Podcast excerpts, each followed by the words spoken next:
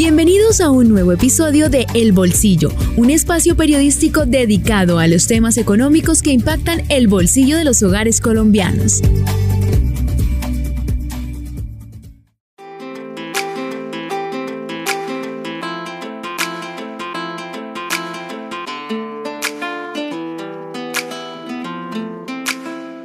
Hola, bienvenidos a El Bolsillo, un podcast de vanguardia del Sistema Informativo de Santander.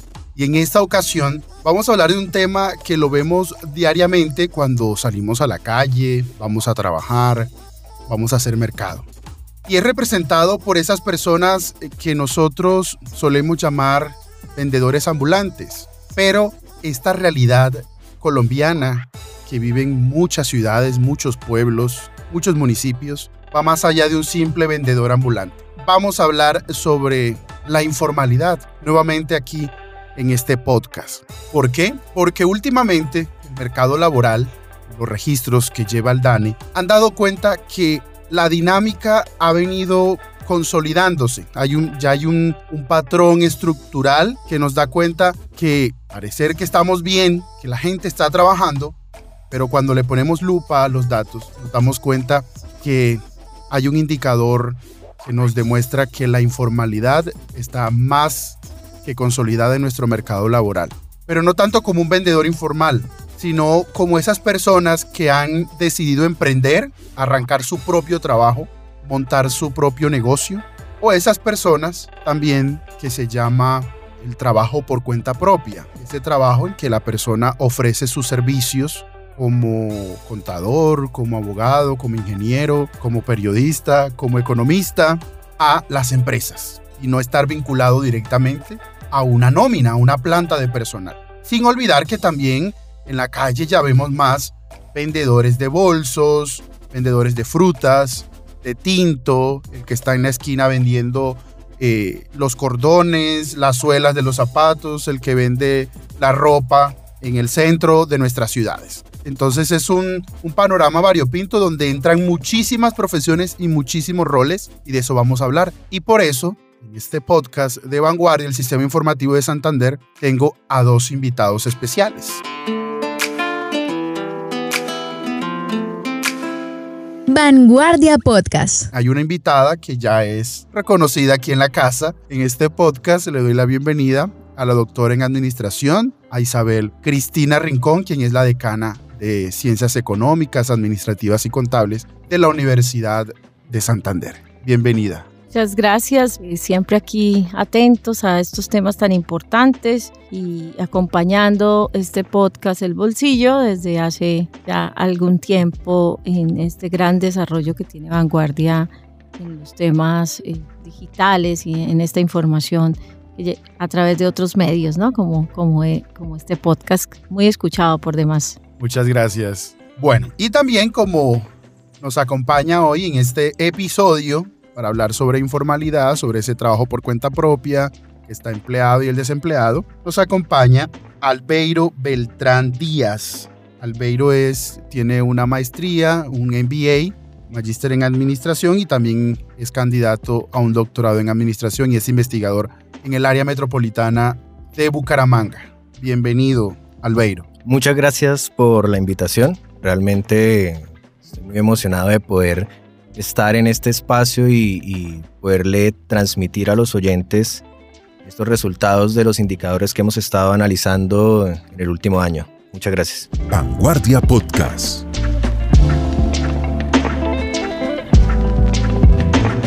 Yo voy a empezar con una pregunta que a mí me causa mucha curiosidad y es por qué nosotros los colombianos somos tan informales. Vamos a referirnos al, empleo, sí, porque hay muchas clases de informalidad. Pero ¿por qué somos tan informales? Porque uno siempre que va, va, al centro ve a esa persona vendiendo memorias con música, ve a esa señora vendiendo chitos y gaseosas, pero también ve uno al emprendedor que ya tiene su página web vendiendo blusas, jeans, zapatos. ¿Por qué somos tan informales en, ese aspecto? Bueno, hay una palabra que yo creo que cabe perfectamente hoy en este, en este podcast de vanguardia y es el rebusque. Realmente es un término incluso eh, comúnmente utilizado en, nuestra, en nuestro país. ¿sí? Eh, es una actividad que, que busca alternativas, ¿verdad? A soluciones improvisadas, a soluciones improvisadas de supervivencia.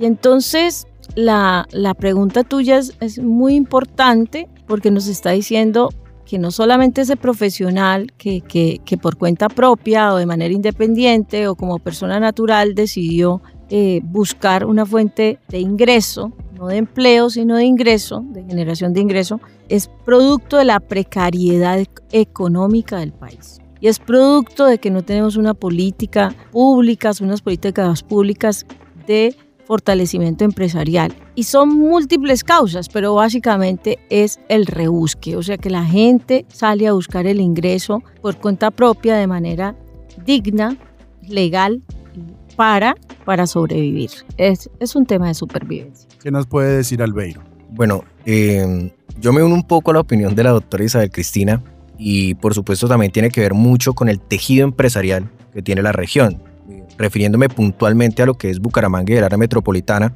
la mayor cantidad de las empresas son micros y pequeñas. Entonces hay una cierta incapacidad de ese tejido empresarial para absorber la fuerza laboral. Y yo me quiero ir un poco más hacia atrás y tratar de explicar un poco por qué la gente trabaja. Y eso tiene que ver mucho como con unos temas filosóficos donde las personas encuentran su razón de ser en el mundo y parte de su dignidad en el mundo a través de lo que hacen con sus manos, las, los resultados, los productos que ellos elaboran con sus propias manos, les dan de alguna manera una razón de ser. Cuando empieza esta alienación del trabajo, que las personas no se empiezan a sentir parte de estos productos, eh, no se sienten parte de un tejido empresarial, no se sienten parte de una cultura organizacional. Y por lo menos los datos que, se pueden observar en el DANE, por lo menos eh, estuve revisando, me parece muy interesante, que las personas que trabajan de manera informal la principal, una de las principales razones por las cuales deciden ser informales es porque desean más independencia y porque no encontró trabajo formal.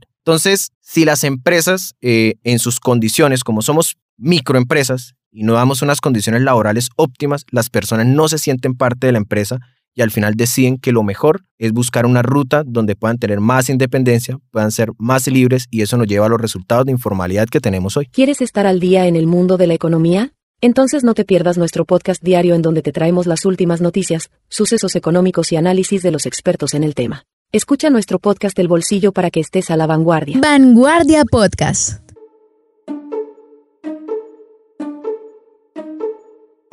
Me llama mucho la atención, eh, la doctora Isabel Cristina tocaba un tema y es nuestro tejido empresarial, nuestra, nuestra economía es precaria y hasta el precaria no tiene esa capacidad, ahora como decía Albeiro, de absorber esa mano de obra, pero yo les quiero voltear la realidad y es qué tanto tiene que ver en esos indicadores de informalidad que nuestra población no está formada para el trabajo, es decir, tanto en lo técnico como en lo tecnológico, como en lo profesional, y qué tanto tiene que ver ahí el, el sí, que somos también una, un país eh, con niveles de pobreza alto, que una persona no tiene para ir al SENA, no tiene para ir a una universidad pública y menos a una universidad privada a formarse para que le diga, venga, yo me formé en, en, secretariado, me formé en costura o me formé como ingeniero civil o me formé como, como abogado. No, no, porque el mercado laboral pide cualificación. Entonces, les hago la pregunta también a los dos y es, ¿qué tanto tiene que ver eso? Que nuestra mano de obra, a nosotros como colombianos, en esta precariedad,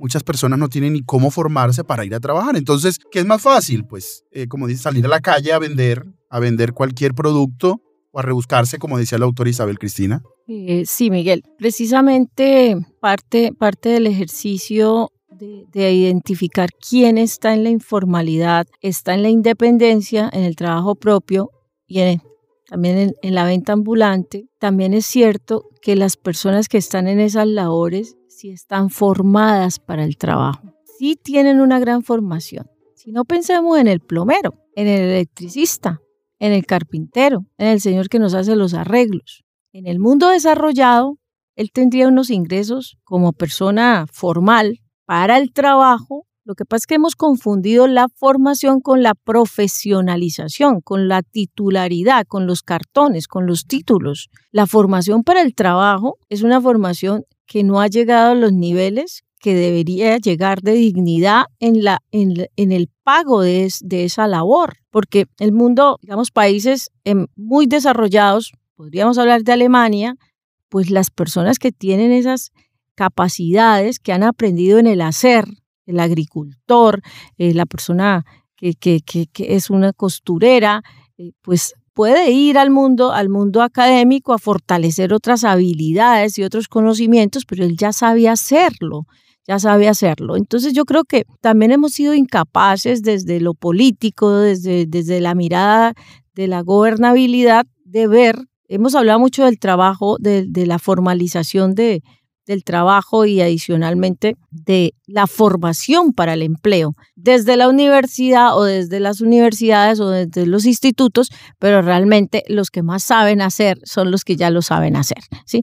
Entonces es también como, como valorar y, darle ese, esa condición de lo que, de lo que él ha, aprendido a raíz de su propia experiencia y es ahí donde incluso en países como Alemania se trabaja tanto la formación dual, que es la persona que está dentro de la organización, dentro de la empresa, o el, que arregla los autos, el, que, el mecánico que ni necesariamente ha ido a ninguna institución, sino ha aprendido en el hacer. Y, creo que que e, esas personas que ya generan esos ingresos, pues no están dispuestas a irse a una pyme o a irse a una empresa eh, pequeña donde no le dan las condiciones, como lo decía eh, Albeiro en los temas laborales y prefiere continuar eh, bajo su independencia y bajo su trabajo propio y por supuesto e incluso en la informalidad de su propio trabajo. Quiere decir que esa persona genera unos ingresos, pero no está cotizando a los sistemas y va a envejecer y pues va, a quedar hacia futuro sin pensión, tiene temáticas de salud y su familia también. Albeiro, ¿qué nos, qué nos puedes decir, Albeiro? Hay un tema que mm, tiene que ver un poco con lo que estaba mencionando hace un momento, es el, tejido empresarial que, hay en la zona. Eh, pensemos por un momento en un joven que está estudiando, por ejemplo, metalmecánica. ¿Cuál es la capacidad del tejido empresarial de metalmecánica en absorber a ese profesional? ¿Cuánta demanda hay de diseñadores gráficos, de ingenieros industriales, de incluso los que están estudiando comunicación social y periodismo, para, para, para dar un caso? Entonces, si no hay una dinámica empresarial, sino hay unos flujos económicos dinámicos. Si Colombia o la región acá, Bucaramanga, no es atractiva para la inversión extranjera, que vengan grandes empresas a poner sus plantas acá, absorber a todas esas personas que se están capacitando, pues ¿qué terminan haciendo los jóvenes que se gradúan de la universidad? Se van, se van de nuestra región. Eh, justo esta mañana estaba dando una clase y le preguntaba a chicos de entre 18 y 20 años, ¿cómo se proyectan o, qué proyectan que estarán haciendo dentro de 5 años? Y la respuesta del 85%, casi 90%, eran, me quiero ir. De aquí a 5 años quiero estar por fuera del país. Entonces, esas son cosas que, como lo decía la doctora Isabel Cristina, si desde lo público no se desarrollan políticas serias de empleo, que busquen absorber todo ese profesional valiosísimo que está saliendo y que de hecho eh, Santander en, el índice de competitividad ocupa muy buenos puestos en los temas de, educación superior. Si no tenemos eh, unas políticas que absorban a todo, ese, a todo ese profesional, pues terminan o se van o terminan siendo independientes informales. O youtubers, youtuber y influencer y TikToker y TikTok, ¿no? Sí. Tan, famoso ahora. Hay algo en, en conversaciones pasadas con la doctora Isabel Cristina, ella hace una crítica a lo costoso para un empleador eh, formalizarse y, parto también de ahí porque si le cuesta al, empleador formalizarse por la alta carga de documentos y de impuestos y de cosas que tiene que pagar, de trámites, de trámites ya partiendo de ahí que le cuesta eso y luego para poder contratar a, un, a una persona, también la carga que tiene de, de parafiscales y lo quiere formalizar más. Bueno, pongo ese ejemplo porque también el que se va por independiente termina yéndose por esa línea porque el independiente solamente es ofrecer sus servicios, pagar su pensión, su salud, lo que le cuesta y seguir. Es una, una modalidad más sencilla porque montar una empresa y contratar a otros ya implica una carga, una carga eh, de, de costos más. Esa realidad colombiana que tenemos, y le pregunto a los dos, de hoy formalizar una empresa que un, empresario diga o un emprendedor diga, listo, ya mi empresa amerita que yo contrate más o que yo expanda más, pero al ver de que eso le va a costar más, entonces prefiere frenarse y seguir ahí pequeño, como decía Albeiro, esa mi pyme, pues esa pyme ahí pequeñita. Y deciden, como decíamos, ese trabajo por cuenta propia de que hemos hablado como una opción para seguir en, en el mercado laboral esa carga, y le hago la pregunta, esa carga que hoy en Colombia tiene de trámites, de costos, de parafiscales, de impuestos, de papeleo, ¿creen que puede ser una de las causas de, de lo, de hoy en Colombia de que mucha gente prefiera eh, irse por esa facilidad de trabajar por cuenta propia y solamente ofrecer servicios? Sí, eso es una, una de las causas realmente. Eh, incluso la, el índice del Consejo Privado de Competitividad, el Consejo Nacional que mide la competitividad en Colombia, tiene un, punto específico que se llama entorno para los negocios y mide específicamente, mide esa tramitología también que, que, que, el emprendedor tiene que hacer o el empresario tiene que hacer para, para formalizarse. Pero también es cierto que, ese, que esa persona por cuenta propia independiente, natural y y ahora que está en el rebusque, eh, le, unimos el, el, rebusque como, como esta nueva opción, tiene desesperanza eh, con, con, lo, con, el gobierno. Entonces, no está dispuesto, no es que no tenga capacidad, es que no está dispuesto a entregar más recursos tributarios y a entidades, a la Cámara de Comercio, pagar el ICA y pagar todo lo que, lo que conlleva, incluso para su propia persona, porque, porque él es empleado de, ese, de, esa, de esa independencia, su esposa, su familia, incluso sus vecinos, también pueden trabajar con él si está en un, en un negocio popular no tiene desesperanza de no ver que voy a pagar todo eso, pero que no veo representado eso en mejores vías, en mejores condiciones, en mejor salud. Y entonces es un ciclo que termina siendo vicioso, un ciclo vicioso termina siendo vicioso porque al final ya lleva 10, 15 años de, bajo la misma situación y, tenemos que juntos, ¿cierto? Juntos y, y esto unido a la desesperanza que genera la corrupción y la pérdida pues de los recursos que todos los días lo escucha en la radio, en la televisión y dice, pues voy a quitarle a mi negocio, a mi plante, por decir algo, a mi capital de trabajo para entregárselo, pues, perdón la palabra, unos sinvergüenzas que se llevan los recursos de, de nuestro país. Antes de pasar, Albeiro, le quiero hacer una contrapregunta. ¿También esa rigidez de nuestro sistema eh, financiero también hace eso? Porque una persona que quiera ir a, tocar las puertas a, los bancos o alguna entidad financiera, venga, présteme para yo poder arrancar o darle un impulso y le digan, no, no, no le podemos prestar porque usted está, tenemos aquí mucho riesgo con usted. ¿Crees que, y que eso pasó en la pandemia? Mucha gente quebrándose y diciéndole a los bancos, présteme para poder salvarme y, le cerraron las puertas. ¿Cree que también esa, esa rigidez del sistema financiero también influye en eso? Sí, sí, Miguel, y precisamente eh, eh, es, todas estas personas, que podríamos decir que es casi el 60%, ¿no? Que está en la... Ha disminuido, pero, pero supuestamente producto del trabajo propio, y eso es informalidad. Sí, porque primero la intermediación financiera es muy costosa en Colombia, ¿cierto? Entre lo que capta y lo que coloca es, es, un, valor inmenso. Eh, los bancos pues tienen bastantes ingresos y recursos y sus utilidades y, el, y volvemos a lo mismo, y el gobierno nacional los gobiernos, el Estado en general, ha llevado a este empresario a lo que se llama el gota a gota, el préstamo informal también, que es rápido, que es ágil, que es de un día para otro, que es diario, pero que además sus costos no lo soportan los ingresos de estos empresarios. De la rigidez del sistema, producto de que también es costoso, no, no es que sea menos costoso, claro, eh, el, gota a gota, lo que se llama el gota a gota, el prestadiario, eh, el informal que también hace, eh, que está en este mundo, pues que está en ese mundo empresarial, más de lo que creemos, mucho más de lo que creemos, ¿cierto? Hace parte de, lo que llamamos esa desesperanza también. Entonces va al sistema financiero privado y le piden muchos documentos entonces necesita su capital de trabajo para comprar sus productos y entonces decide acudir al prestamista. Es, esa es una realidad colombiana y la, banca pública, pues en Colombia está solamente del sector agrícola, pero la banca pública o el Estado debe hacer la inyección a esta, a, este, a esta economía si realmente tenemos una política seria de largo plazo para que el emprendedor, el, emprendedor, que es lo que se aplaude, está dispuesto a todo eso. O sea, él está dispuesto a hacerlo, pero pues volvemos a lo mismo, está con mucha desesperanza, no tiene credibilidad y además cada vez que quiere, quiere hacerlo, pues ve que, no están dadas las condiciones. Entonces, no es cierto que los últimos resultados hayan sido producto de ninguna política, ni de la nacional, ni de la departamental, ni mucho menos de la local. Bueno, ahora sí, Albeiro. Bueno, refiriéndome a lo primero. A lo primero, sí. Lo, lo que tiene que ver con por qué la gente no se formaliza, hay dos aspectos claves que quiero tocar. El primero es que no es lo mismo una microempresa que mm, un autoempleo. Son dos cosas completamente distintas. Lo que hablaba la doctora Isabel Cristina hace un momento, el rebusque. Hay muchas personas que no están interesadas en, en hacer crecer un negocio, no, no, tienen como objetivo eh, exportar o, escalar su, idea de negocio, simplemente están desarrollando su actividad para generar sus ingresos, los ingresos que necesitan para sus gastos y ya. Ahí se puede ubicar, por ejemplo, la señora que vende empanadas en la esquina. Eh, no necesariamente eso se tiene que ver como una empresa que alguna vez eh, se va a volver una multinacional de empanadas y va a exportar empanadas a Europa, ¿no?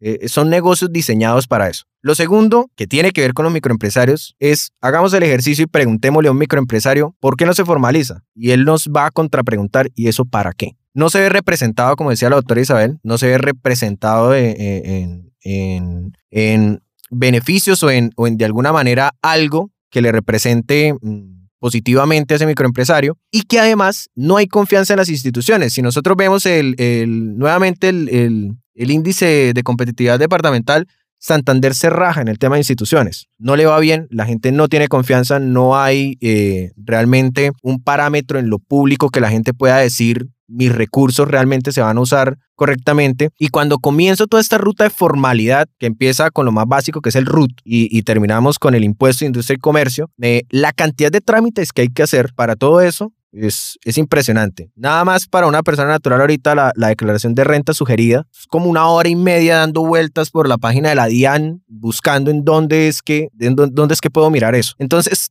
todas esas cosas generan una cierta incertidumbre que al final eh, el, informal dice, no, pues yo me quedo mejor así, que así estoy bien, genero mis ingresos, es más, puedo generar mucho más ingresos y, y, estoy bien. Y refiriéndome a lo segundo, que era lo, lo que tiene que ver con el sistema financiero, realmente el microempresario el emprendedor tiene cero apoyo por parte de la banca tradicional. Realmente que en Colombia este tipo de emprendimiento los apoyan es las entidades de microcrédito. Y hay un problema... Las microfinanzas, como se llama. Microfinanzas. Las microfinanzas. Y, y, hay un tema, no sé en este momento justamente, pero mientras los bancos prestaban tipo 1.2, 1.3%, las microfinanzas estaban al 3.8. Creo que ahorita están cerca del 5%. Sin contar que hay unos cobros adicionales como la ley MIPIMES y perfectamente una persona que saca un crédito de un millón de pesos a 12 meses termina pagando como 1.800.000 en un año. Entonces, es terriblemente costoso para las personas poder adquirir ese, ese tipo de créditos, además de la cantidad de codeudores, de requisitos, de papeleos que les piden, y pues lógicamente terminan en esas dinámicas informales y en muchos casos ilegales, eh, como mencionaba la doctora Isabel, el tema del gota gota, que no solamente es, es un crédito costoso, sino peligroso. Las personas que se atrasan con esos créditos van a cobrarles hasta con revólver en mano. Entonces, ese, ese, esa dinámica tan, tan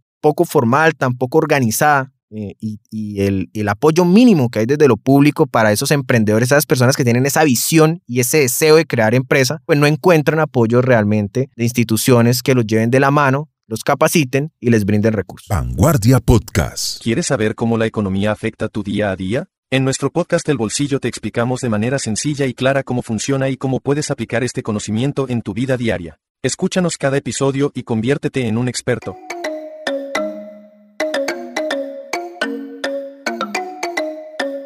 Voy a hacer dos preguntas, una para la doctora Isabel y una para Albeiro, son distintas. Voy a empezar, doctora Isabel. Usted ha sido muy crítica frente cuando salen gobernadores, alcaldes, hasta el mismo gobierno, el presidente, para dar este autobombo de que estamos bien. Tenemos un mercado laboral que llegó a una tasa de un dígito, hace rato no se veía eso. Y muchos se preguntan, pero ¿cómo así si estamos en un momento de desaceleración económica? Pero cuando ponemos la, lupa, nos damos cuenta que se van consolidando algunos patrones, como decíamos al principio, y es el trabajo por cuenta propia. Incluso el, desempleo subjetivo también ha ido aumentando. Hay gente que está buscando empleo. Y también la informalidad, como usted decía, a nivel general se ha quedado ahí alrededor del 60%. Eso es como un promedio que ni, sube ni baja, pero se ha quedado ahí. Y las respuestas de estos alcaldes y de estos gobernadores, incluso de, políticas, es hacer esas ferias de mercadillos, esas ferias de emprendimiento, eh, abrir algunos cursos, eh, como unos paliativos ahí. Y este gobierno, pues, se ha sumado a lo que se llama la economía popular. Está como tratando de, generar eh, canales para invertir a esos a esas personas o a esos emprendedores, a estos que trabajan por cuenta propia. Y la pregunta que le hago es, ¿será que nuestros gobernantes ante esta realidad solamente se han quedado en, en esas cifras buenas y no han escudriñado y han buscado bien, venga, sí, estamos al parecer la menos desempleada, pero cuando nos vemos, eh, como usted decía, una cosa es el empleo, otra cosa es la ocupación, entonces se quedan como con esos, esos programas ahí pequeños que no tienen un impacto fuerte. ¿Usted cree que nuestros gobernantes se han dormido, como dicen en el sueño los, de los, los inocentes, frente a un mercado laboral débil, que no han hecho unas políticas fuertes que, que haya generación? Sí, total, total. Yo creo que, que, que se han rajado. Yo, yo decía, este primer año del gobierno Petro está rajado en, pues, en, los temas económicos. Los gobiernos locales y municipales eh, también, ¿cierto? Lo que se aplaude es al empresario, lo que se aplaude es al emprendedor. Lo que se debe estudiar y exportar desde estas tierras santanderianas y humanguesas es que somos emprendedores porque así nacimos. O sea, esto es una tierra de emprendedores pues tan somos emprendedores que somos la única región que no tiene, pues que, que, tiene un solo dígito, que bajamos casi al 6,8% en la última medición, producto de ninguna política pública, de ningún programa público, sino producto del rebusque, de, la, de, de, ese gran compromiso que tiene el, el ciudadano ser legal, porque es que la informalidad, decir, vamos a acabar con la informalidad, es decirle a muchísimas personas, vamos a acabar con ustedes, ¿no? Y no, hay que aplaudir que esa persona está de manera informal, no ilegal, informal, ¿cierto? Bueno, hay otros, temas de legalidad en, otros, en, otros, en otras áreas, pero que está generando ingresos, que está generando su propio labor, su propio trabajo, el de su familia. Y eso es lo que hay que estudiar desde la universidad, desde las cámaras de comercio, desde los gremios. Tenemos que pasar ya de 200, 300 reuniones en los últimos 10 años a diagnosticarnos y a volvernos a diagnosticar y volvernos, ¿sí? y a buscar ya las alternativas, las acciones concretas de apoyo a esos empresarios que, que, que no son producto, vuelvo y digo, de una política pública, ni del SENA, ni del Fondo Emprender, ni de, de, Colombia Compite Productiva, no, es producto de que el empresario, sobre todo el de nuestra tierra, es que nosotros somos hijos de empresarios, somos nietos y nuestros abuelos y bisabuelos en estas tierras. La informalidad en Colombia, en otras regiones muy apartadas como la Guajira, como el Cesar, como, como toda esta tierra que estaba esperando que el gobierno nacional eh, los apoyara. Allá la informalidad es del 80-90%. Es otro, es otro, el promedio se disminuye, incluso Bucaramanga también mostró, o el área metropolitana mostró índices como el 45, 46%, que, que, que está jalonado por el independiente. Si tú vas y miras a la Cámara de Comercio, los que están inscritos, o sea, los que están formalizados en la Cámara de Comercio, el 80% son personas naturales, o sea, están, que son los mismos independientes por cuenta propia.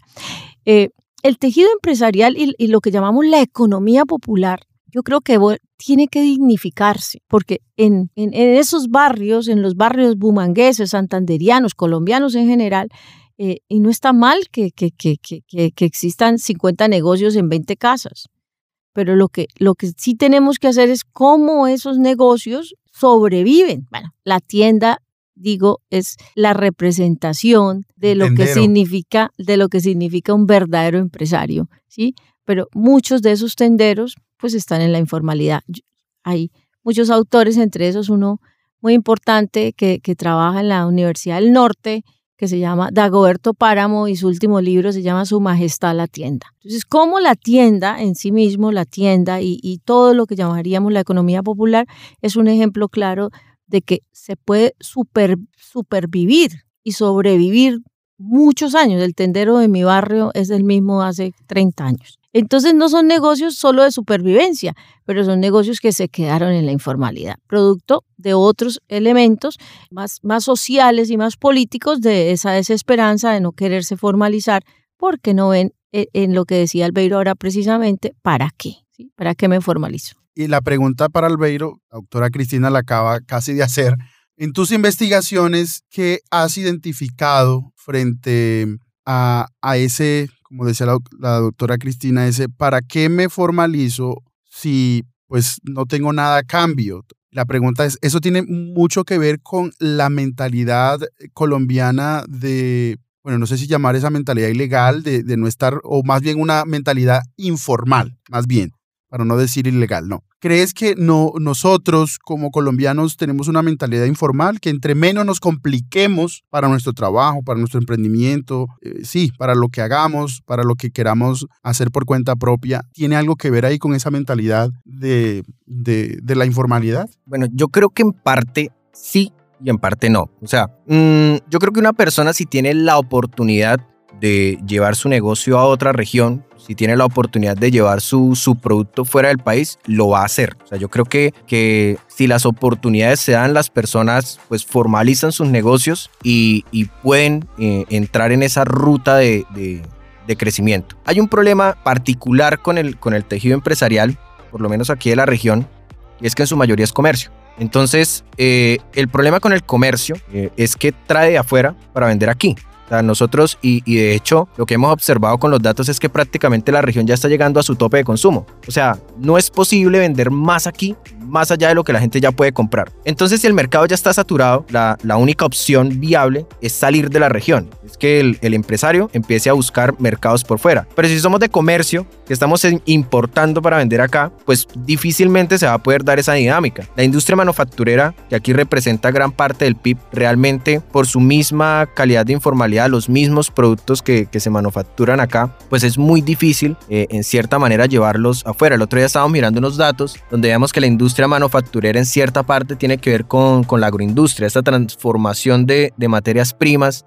para llevar, convertirlos en productos terminados que puedan salir. Ahora vaya haga el papeleo con el INVIMA, vaya consígase los permisos para poder sacar el producto de empaques, es lo que implica la exportación en general, ¿no? Eh, por ejemplo, el cacao de San Vicente, eh, me comentaba hace poco un investigador tiene, de San Vicente de Chucurí, tiene unos niveles de, un químico que ahorita se, se, me va un poquito el dato. Cadmio cadmio. Tiene, tiene un, índice de cadmio más alto del permitido para poder salir del país. Entonces, ¿y eso lo saben los chucureños? Vamos y le preguntamos a los campesinos si ellos saben que, que si hacen chocolate no lo pueden sacar del país porque no va a poder obtener los permisos del INVIMA. Entonces, son situaciones de la dinámica, de la dinámica empresarial. Yo creo que la mentalidad de las personas es la mentalidad de llegar lo más alto que pueden. La informalidad, que es el fenómeno que estamos trabajando ahorita, eh, que estamos mirando acá en, Bucaramanga, índices casi del 50%, se da precisamente por, por esas dinámicas empresariales, mucho comercio, mucho rebusque, poca manufactura. Servicios. Muchos servicios que no son exportables. Eh, muy poca transformación y pues lógicamente eso es difícil que, que llegue una empresa a escalarse, a, a, crecer y a llegar a esos niveles de ventas que son la clave de la administración. Las ventas, si no se vende, no se crece, si no se vende, no hay sentido contratar personas, si no se vende, yo para qué me formalizo. Entonces, esa, esa, esa situación, como veníamos diciendo desde el principio del podcast, eh, si no hay un acompañamiento de lo público precisamente para, para lograr eh, eh, que estos negocios puedan producir más, puedan vender más, puedan manufacturar y puedan salir de la región, va a ser muy difícil que un empresario eh, voltee su mirada hacia la formalización y el pago de impuestos que eso implica, ¿no? Miguel, hay algo que, que tú hiciste en tu, en tu reflexión anterior que no, que no concreté al final de mi, de mi, de mi intervención y es si esa política de los mercadillos, de los parques, de la, de la empanada, de la chicha, de, de, llenar los parques de, supervivencia. Es cuando este gobierno, por lo menos el local, termine pronto, es qué vamos a hacer con esas personas que les enseñamos que irse al parque, que es para leer, para caminar, para que, que hace parte del espacio público de lo que llamamos disfrutar el espacio público va a estar lleno de ventas ambulantes. Y me parece bastante peligrosa la estrategia. muy peligrosa, porque todos los fines de semana encontramos en los parques de la ciudad ferias y ferias y ferias, ¿cierto? De puras personas de la informalidad, no son personas formalizadas, son personas que están en la supervivencia, que venden la, la limonada, que venden algún, algún producto que compran y venden porque ni siquiera son artesanos, no son eh, los que como iniciamos estas labores de emprendimiento del pasado, sino son personas que están en el rebusque superviviendo. Entonces se acaba el gobierno local y terminan invadiendo los parques, invadiendo en el espacio público, que en la pandemia pues nos dimos cuenta que todas esas personas que hicieron, que estaban en la 34, aquí muy cerca Vanguardia, eh, llenos de, de todos estos negocios, y, que no hicimos nada después, no aprendimos nada después de la pandemia. Más, bien, se llenó mucho más eh, el espacio público de, de venta ambulante. Bueno, yo quiero cerrar este episodio dándole las gracias a los dos por venir hasta las instalaciones de vanguardia aquí a nuestro centro de producción audiovisual. Y antes de cerrar, yo quiero pues invitarlos a que nos regalen una última reflexión de lo que hoy está pasando eh, en el país, en, en, municipios, en las ciudades, respecto al mercado laboral. Hemos identificado que ya hay ciertos patrones que se están como quedando ahí, como decía Albeiro, ya hay, por ejemplo, hay unos topes ya que, que, se están quedando. Entonces vemos una informalidad promedio del 60% y parece que de ahí no, no, se, no, no está bajando, como uno, como uno dice, y como decía la doctora Isabel Cristina, hay ciudades que están por encima del promedio, que eso preocupa mucho. También vemos a, un, a una ocupación también estable, tampoco vemos una ocupación que, que aumente.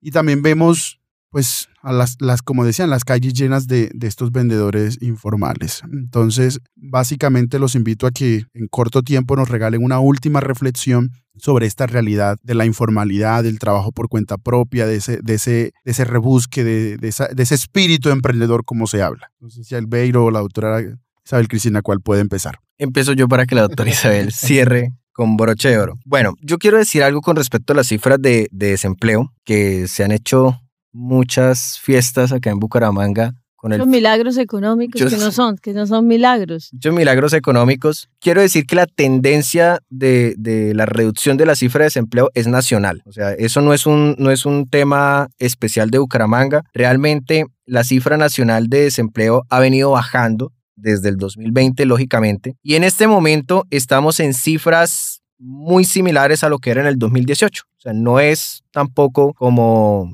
hemos creado una reducción sustancial de, de, la cifra de desempleo. No, realmente estamos recuperándonos todavía, todavía de los efectos de, de la, pandemia, pandemia y ni siquiera hemos logrado ir a cifras que eran más sanas eh, hace una década. Lo otro que quiero apuntar es que un dato muy curioso es que a nivel nacional eh, el empleo por cuenta propia ha disminuido, pero aquí en Bucaramanga ha subido. El, em, rebusque, el, informal. Entonces, mientras a nivel nacional, las cifras que se pueden ver en el DANE, el desempleo está bajando, por vinculación laboral en empresas, en Bucaramanga no está sucediendo eso. En Bucaramanga la reducción de la tasa de desempleo se está dando más por cuenta propia, por rebusque y por informalidad, que era lo que, lo que decíamos hace un momento. Entonces sí, sí creo que, que yo quiero cerrar con un gran llamado al sector público precisamente a brindar acompañamiento mucho más preciso en el crecimiento de las empresas se requiere urgente un apoyo para que estos microempresarios logren entender cómo entrar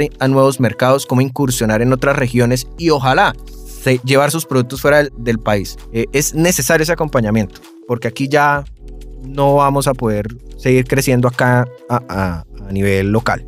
Doctora Isabel, para Bueno, muy bien. Yo creo que, que, que, son varias las alternativas de, cómo disminuimos la informalidad. Yo, eh, terminando el gobierno, el gobierno de Santos, el ministro Mauricio hizo una reducción real de la informalidad. Hay un, un documento muy importante que está incluso, llama La informalidad en Colombia, y él cuenta todos los ejercicios de cómo logramos bajar 10 puntos en la informalidad. Los datos que nos acaba de dar Albeiro son totalmente ciertos, mientras en Colombia sí se recupera empleo formal, en Bucaramanga se genera mayor ocupación en el cuenta propia. Tenemos entonces que trabajar sobre todo eh, desde la política pública en la generación de capital y acceso al crédito de fomento, de fomentar y de que, de que este empresario pues se, formalice y, crezca y, se, y, volvamos a las épocas del cooperativismo, donde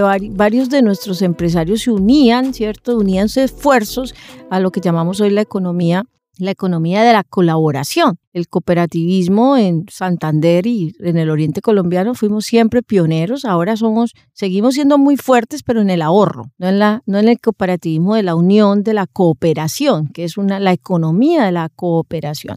Y creo que, que por ahí es un, un, buen camino hacia, hacia lo que ahora, incluso desde el gobierno nacional, se está trabajando en esa economía popular. Adicionalmente, pues seguir trabajando en la sobre regulación. Entonces, de, regular tanto trámite, Colombia venía avanzando en la disminución de los trámites y, y, revisarnos al interior de, las entidades de, la tramitación para disminuir los trámites, que sea muy ágil, que sea en línea, que sea eh, invertirle a esos sistemas de información para que los trámites de la formalidad sean y además la formalización sea escalonada, o sea, los primeros años eh, los pagos de la seguridad social, los pagos de ciertos eh, elementos que complementan pues la formalización sean a otros niveles, al primer año a la mitad, después al 70, irlos llevando hacia, hacia la formalización. Por eso se necesita realmente una política pública seria y sostenible. Seguir trabajando desde la educación, pero más hacia esas habilidades y esas destrezas que el empresario, el, empresario no va a ir a, a una educación formal porque ya sabe el hacer, lo que necesita es unas capacitaciones adicionales eh, donde todos, todos eh, en el sistema educativo, incluso desde los colegios, había hace algunos años una ley del emprendimiento. Yo creo que sí hay que, eh, desde los colegios y desde los niños, seguir fortaleciendo ser emprendedor. Ser emprendedor. La tierra del emprendimiento es la tierra santanderiana y ahí lo hemos visto con los datos. Y creo que el camino será también la unión de lo público y de las cámaras de comercio y de los gremios a la búsqueda de bajar los trámites y buscar crédito para la formalización. Bueno, yo les quiero agradecer a ustedes dos por haber aceptado la invitación, por haber venido hasta Vanguardia para grabar, para conversar, analizar, reflexionar sobre esta temática que hemos puesto sobre la mesa aquí en El Bolsillo, un podcast de Vanguardia, el Sistema Informativo de Santander. Gracias, doctora Isabel. Gracias, Albeiro. Muchas gracias. Bueno, que tengamos muchas reproducciones. Seguiremos en este estudio eh, serio y y durante mucho tiempo que ha llevado Miguel sobre la informalidad, el empleo y la ocupación. Bueno, y recuerden suscribirse en su plataforma de podcast favorita, calificar este episodio con 5 estrellas para que este contenido le llegue a más personas. Y recuerden, estamos aquí en nuestras plataformas como Spotify, Apple Podcasts, Google Podcasts para que nos sigan y compartan este episodio. Nos oímos en una próxima ocasión.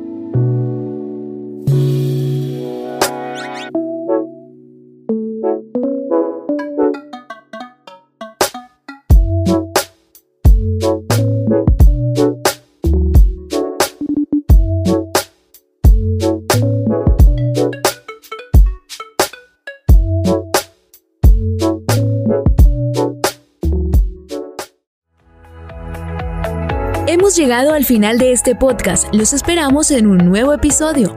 Dirigió Miguel Orlando Alguero, periodista económico. Este es un podcast de vanguardia, el Sistema Informativo de Santander.